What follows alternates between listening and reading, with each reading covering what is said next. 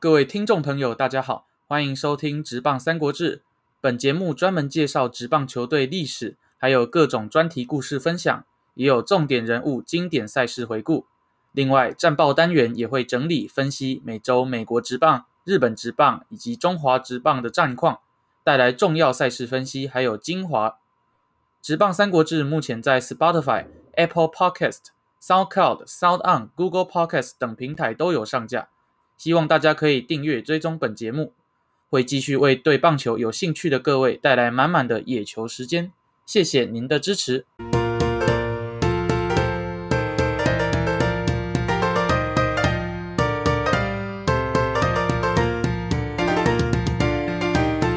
欢迎再回来收听《直棒三国志》。那我们这一期的节目要来跟大家聊什么话题呢？主要呢是。我我们在去年的中华职棒就看到，像是陈庸基、高国庆，还有周思齐啊、潘武雄这些老将们，他们在年过四十之后还能打出非常好的成绩。那我就在想，哎，那在职棒的史上，有哪一些球员是在高龄化之后还可以打出很好的成绩？那又想到说，那是谁在最老的年纪打出全垒打，或者是投出一场胜投？那今天呢，我们就来跟大家分享一些数据，还有几位球员的故事。那我们这一集的节目呢，就先从大大联盟开始说起好了。如果要聊到在大联盟的历史上最老的投手，呃，也是选手的话呢，就要讲到 s t a g i o Page 这一名明星选手了。S t a g i o Page 其实他不是在大联盟起家的，他在早年是黑人联盟的成员。并且效力于一九二六到一九四八年的期间。那之后呢，他就跟克里夫兰印第安人队签约，加入了大联盟体系。那他在加入大联盟的时候，基本上他已经是四十二岁的年龄了，所以他也是大联盟史上最老的菜鸟选手。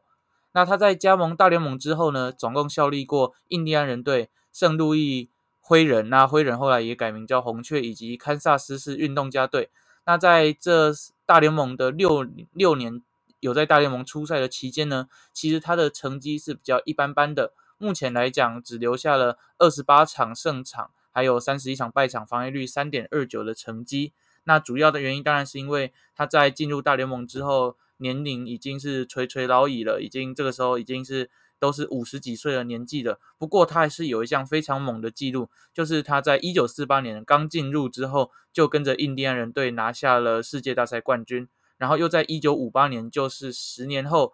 在三三 A 小联盟的比赛连续三年都有拿下至少十胜，而且以这个五十岁的年纪共投了三百六十局，真的是非常可怕。那当然，最后他的记录一项就是在一九六五年。这个时候他已经是五十九岁，而且是接近六十的时候，他在大联盟对上红袜队的比赛投出了三局无失分。那这一项纪录也就是目前最高龄选手出赛的一项不朽的神话。那在之后呢，他在一九七一年经过黑人联盟的委员会入选的棒球名人堂，同时呢，他也是第一个黑人联盟的球员可以加入名人堂的。那他的生涯呢，在大联盟其实没有获得过什么奖项，毕竟当时他已经是一个不惑之年以上的老选手了。不过呢，他也有在美国职棒的明星赛入选过两年。那他在黑人联盟的明星赛呢，也有入选过相当多次。那有一些乡野奇谈是比较有趣的，就是当他在黑人联盟的时候，因为当时比较没有一些数据流传下来，有常常有一些乡野的奇谈，就说他在这个黑人联盟就出赛了两千五百场。并且获得了两千胜投的这些成绩，当然了，这些就是我们一些茶余饭后觉得蛮有趣的一些比较夸张的数字。那基本上它算是比较难去证实的一项。那他在大联盟目前来看呢，他基本上只出赛有在大联盟出赛只有六年，然后在六年的期间呢，最多出赛是在一九五二跟五三年，总共出赛了四十六场跟五十七场。那我们可以看到他这时的成绩。还是相当不错的，WHIP 值大概落在一点二五到一点三这里，那防御率呢也差不多是在三左右，因此我们可以看得出来，他在这个五十而知天命的年龄啊，还可以投出这么好的成绩，真的是大联盟这个身体素质非常少见的一名选手。那比较有趣的记录呢，还有像是他在当时为什么会接触棒球，主要是因为他在十二岁的时候因为偷东西被送入了感化院，那他也在感化院里面接触了棒球，继而呢就不会再去做一些比较不好偏差的事情，而开始专注在棒球这个上面。最后呢，他也在这一项运动获得了相当不朽的成绩。再来，我们迅速的带大家来浏览一下其他也是联盟高龄纪录的一些选手。第二名的呢是一个叫 Charlie O'Leary 的球员，那他在效力大联盟的期间是从一九零四到一九一二，另另外呢到就是一九三四年。那为什么会这么的奇特呢？我们来听一下他的故事。Charlie O'Leary 这名球员呢，他的选手生涯是从芝加哥白袜队起家，那这是在一九零零年的时候。那当时呢，白袜队还是一支小联盟球团。那到了一九零四年，他被底特律老虎队买下来之后，他终于正式的登上大联盟的舞台。那他在从一九零四年打球打到了一九一三年之后，他就开始隐退，然后变成一名教练，并且成为了圣路易红雀队、还有纽约洋基队，到后来的芝加哥小熊队的教练。那他在这段期间呢，有一项蛮不错的丰功伟业，就是他曾经在带领洋基的时期拿下了六次的分区冠军，还有两次的世界大赛冠军。那为什么他我们可以看到他的生涯其实目前来讲就很短嘛，就一九零四到一九一二，那这八年，然后一九一三年还有上场过。那在这九年的期间，为什么他会是最老的？主要原因呢，就是因为他在一九三四年，当他在带领圣路易布朗队的时候呢。当时啊，因为球队有必要倚重他的打击能力，让他上场去打一支安打。那因此呢，他也在当时非常有趣，是在五十九岁生日左右的时候上场打了一支安打，并且也有跑回来获得一个得分。那因此呢，他也是。史上最老的球员可以打出安打，并且有得分记录的选手。那再来的球员呢？还有像是在一九二四年以五十七岁年龄在大联盟登板的 Nick e l t r u c k 这一名选手。那他的生涯呢，也可以说是非常的复杂。他在一八九八年登陆之后，他曾经在一九零二到一九零九是他最活跃的时期。再来呢，一九一二到一九一五年，他也曾经又上场投过球。那最后呢，一年就是在一九二四年，以五十七岁的年龄登板。那其他呢，还有像是白袜队，在一九八零年代以五十四岁年龄还在持续打击的外野手 Mini Minoso 这一名选手。那我们可以看到呢，基本上在大联盟初赛年过五十还有记录的，大部分都是属于噱头的。比较不像是常驻在打线或者是投手群里面的选手。那如果要说到现代呢，基本上是还没有五十岁还能在大联盟打球的了。目前来讲呢，在整个联盟的记录，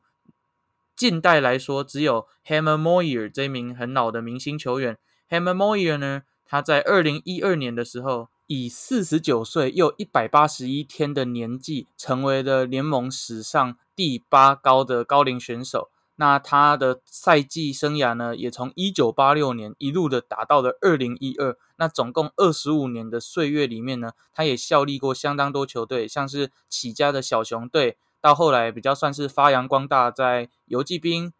红雀、精英、红袜到水手队，另外就是。末期还可以拿到世界大赛冠军，在费城人队的时期，那最后一年就是二零一二年在洛基队出赛。他在他的职业生涯也总共拿下了两百六十九胜。那里面比较有好玩的记录呢，就是他总共有一百零五胜是在年过四十之后拿下的。同时，他在四十岁在费城人时期呢，也拿下了二十一胜，而且入选了明星赛。那最后，他也在四十七岁的时候投出过完投胜，所以呢，我们也可以说，Hammer Moyer 是近代棒球里面最老还可以在大联盟投的非常好的一名球员了。那同时呢，也跟 Hammer Moyer 有关，就是在大联盟哪一年中呢，是联盟超过四十岁的球员最多的？答案呢是两千零七年，在这个赛季呢，整个联盟总共有二十六名超过四十岁的选手出赛。那包含了我们等一下节目会讲到的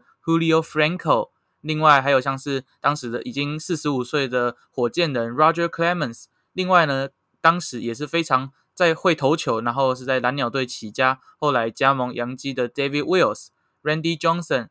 Craig Biggio、Tom g l a v i n、Gray Maddox 这个三巨头，John Smoltz 也都是在四十岁的年龄之后了。两千零七年的大联盟真的是老妖怪如云的一个状态。那接下来呢，在大联盟的一篇官网的文章里面也有指出，二零一六的这一个赛季，基本上他的四十岁以上球员的数量。并不是可以跟其他年度去匹敌的，但是产出的质量却很高，因为包括了像是 Bartolo Colon 已经连续三个赛季都投出超过十四胜的成绩，另外呢，像是 Ara 也也在这一年打出他生涯的第七百轰，铃木一朗这一名我们大家都熟悉的亚洲之光，也在这个时候只差六十五支安打就可以来到三千安了。那另外呢，还有像是老爹 David Ortiz 也证明了，就算已经是超过不惑的年龄，他还可以是大联盟史上名留青史的一名相当可怕火力的指定打击。那接下来呢，我们要来聊到的这一名球员呢，就真的可以说是年老的球员缔造过最多纪录的一个可怕选手了。那他就是我们的棒坛最老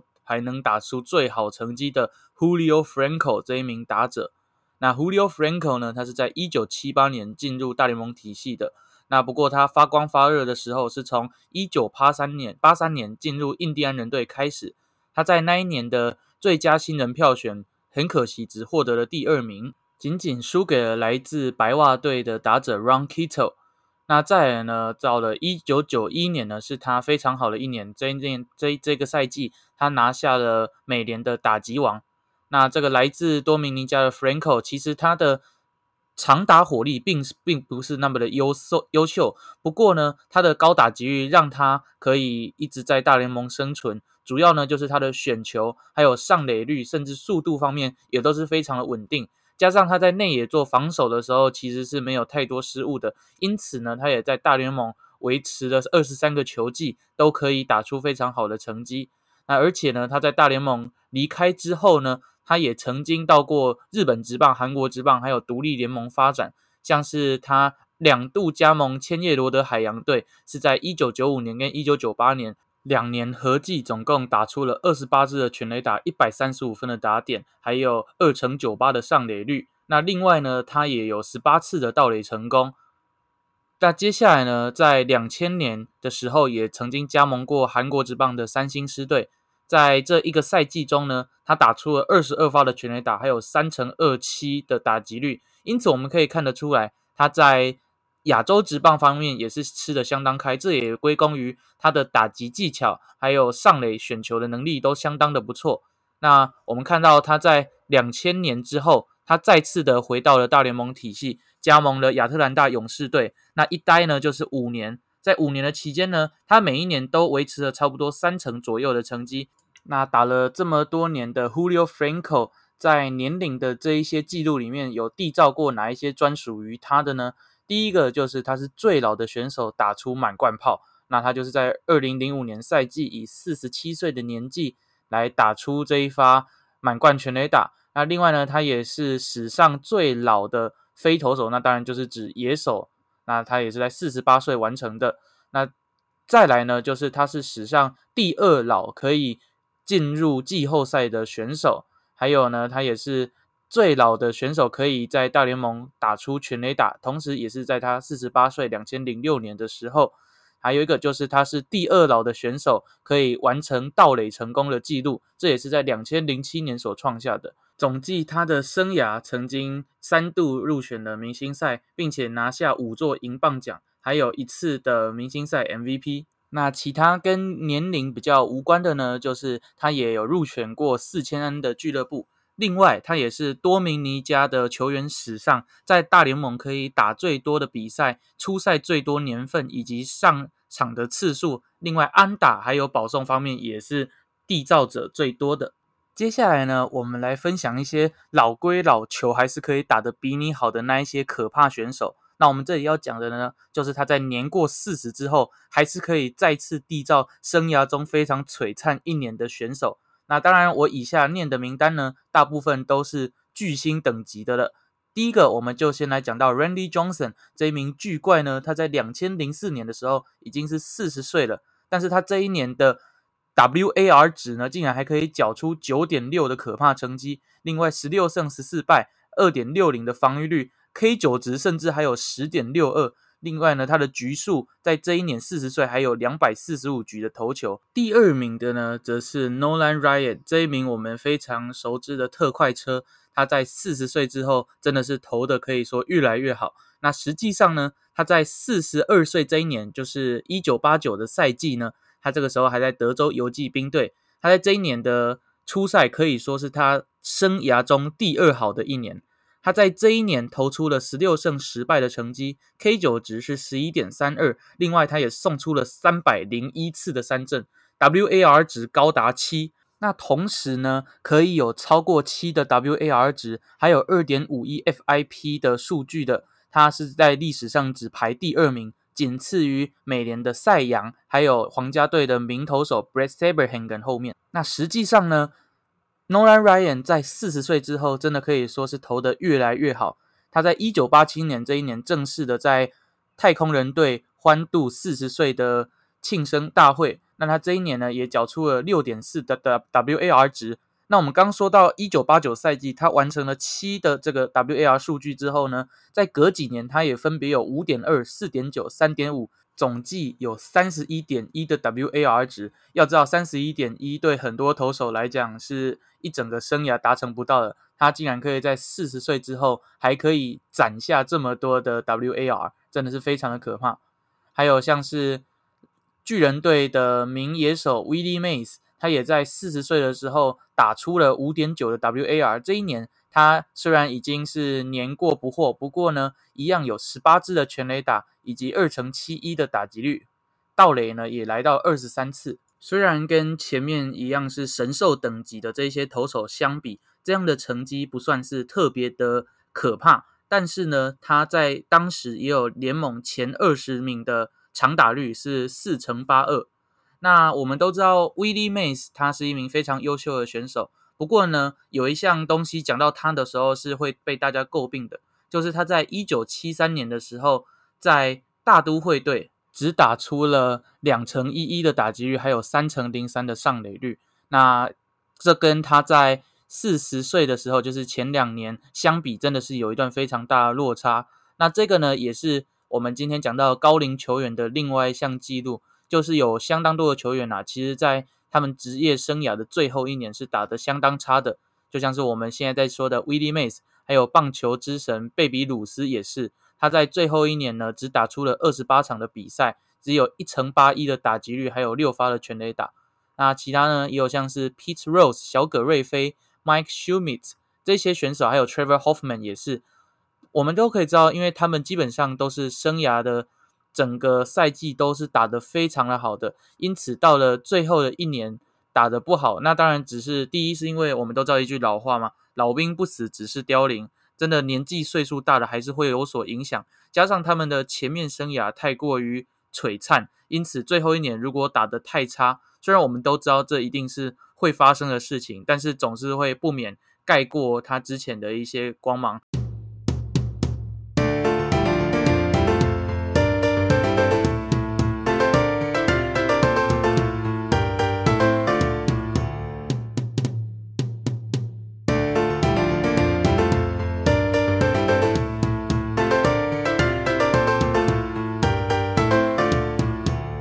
现在呢，我们再举出继刚才 William Mays、Ronald Ryan 还有 Randy Johnson 之后，其他有哪一些选手在四十岁之后也有能打出好成绩的？像是前红袜的明星选手 Carlton Fisk，他的生涯的末期在白袜队，一九九零年他也再度的缴出五点零的 WAR 值。这一年呢，他的打击率还有两成八五，另外也有十八轰的成绩。还有呢，像是我们熟知的火箭人 Roger Clemens，他的二零零五年赛季就是还在太空人的时候，这时他已经四十二岁了。不过呢，他还是拿下了十三胜，另外 WHIP 值低到只有一点零一，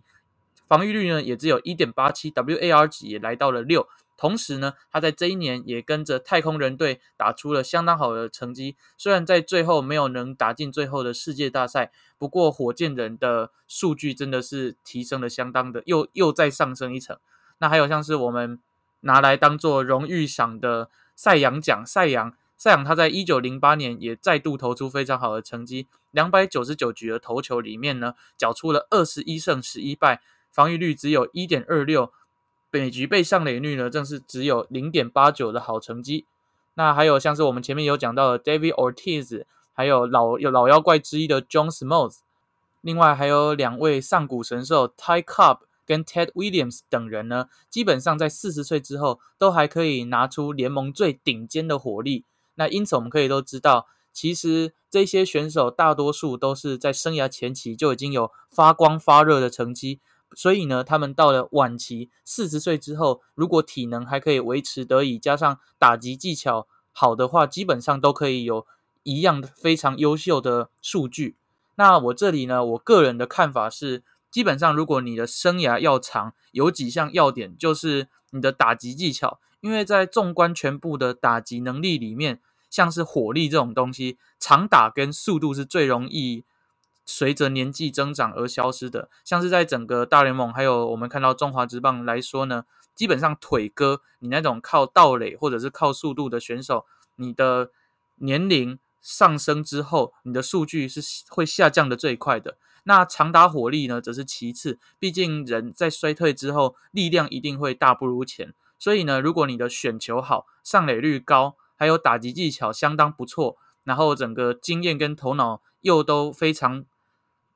具有棒球天分之下呢，这一些这一些要点是最容易让你可以延长职棒生涯的。那投手方面呢，也是差不多的概念。如果你的控球是相当优秀，配球跟你的稳定性沉着都是非常好，像是我们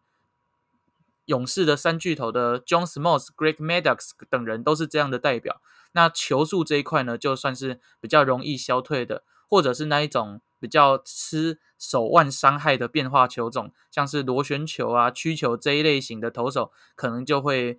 稍微比较没那么长久。那如果像是 Hammer Moyer 这种以变速球为主，或者是 Phil Niekro 这种以蝴蝶球为主要变化球种的投手，基本上因为比较不吃手的伤害，所以生涯可以投的比较长，也是非常合理的。那我们在聊了这么多高龄球员之后，我们回到现在二零二一年，我们来看一下有哪一些现役的大联盟选手也是非常老的。那目前为止呢，还有在 MLB 最高层级上面四十岁以上的，目前为止就只有三位球员。那第一个当然就是我们的生化人 Albert Pujols。不过不知道他还可以再多打几年。当然，身为红雀球迷的我是希望可以看到他创下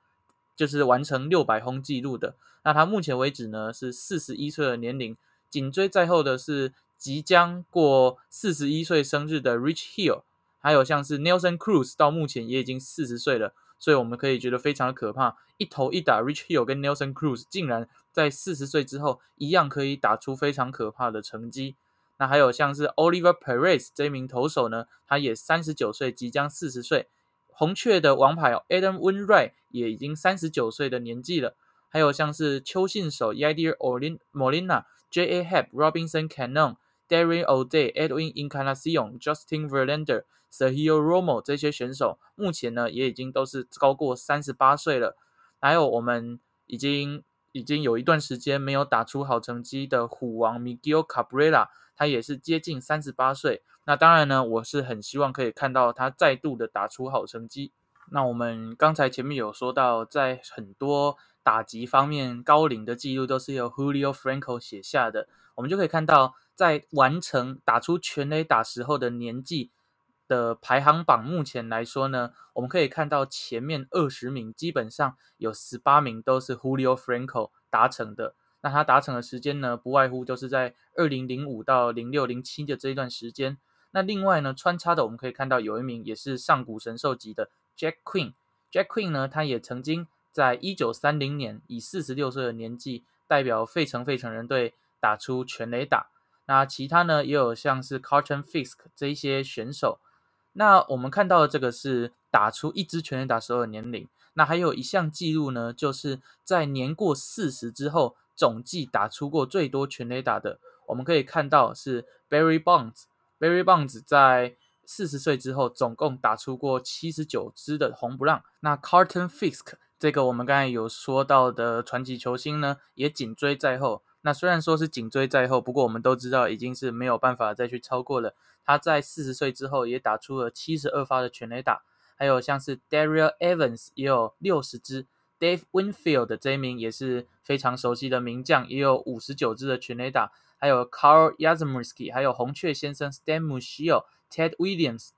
Hank Aaron、Raul Ibanez。Greg Nettles 这些老将呢，也都在四十岁之后有打出超过四十轰的成绩。我们刚刚前面也都一直有说到，说速度这一项能力是在大联盟场上，还有所有职棒场上是最容易流失的。所以在节目的最后呢，我们来也来补充一下，有哪一些球员是在高龄的状况之下，还可以倒出相当多次盗垒记录的。那目前排行第一的呢，就是 Paul O'Neill 跟 Pete Rose 这一名安打王。Paul O'Neill 在两千零一年赛季跟 Pete Rose 在一九七九年呢，分别都有二十二次还有二十次的盗垒成功。那他们在这个时候已经是三十八岁的年龄了。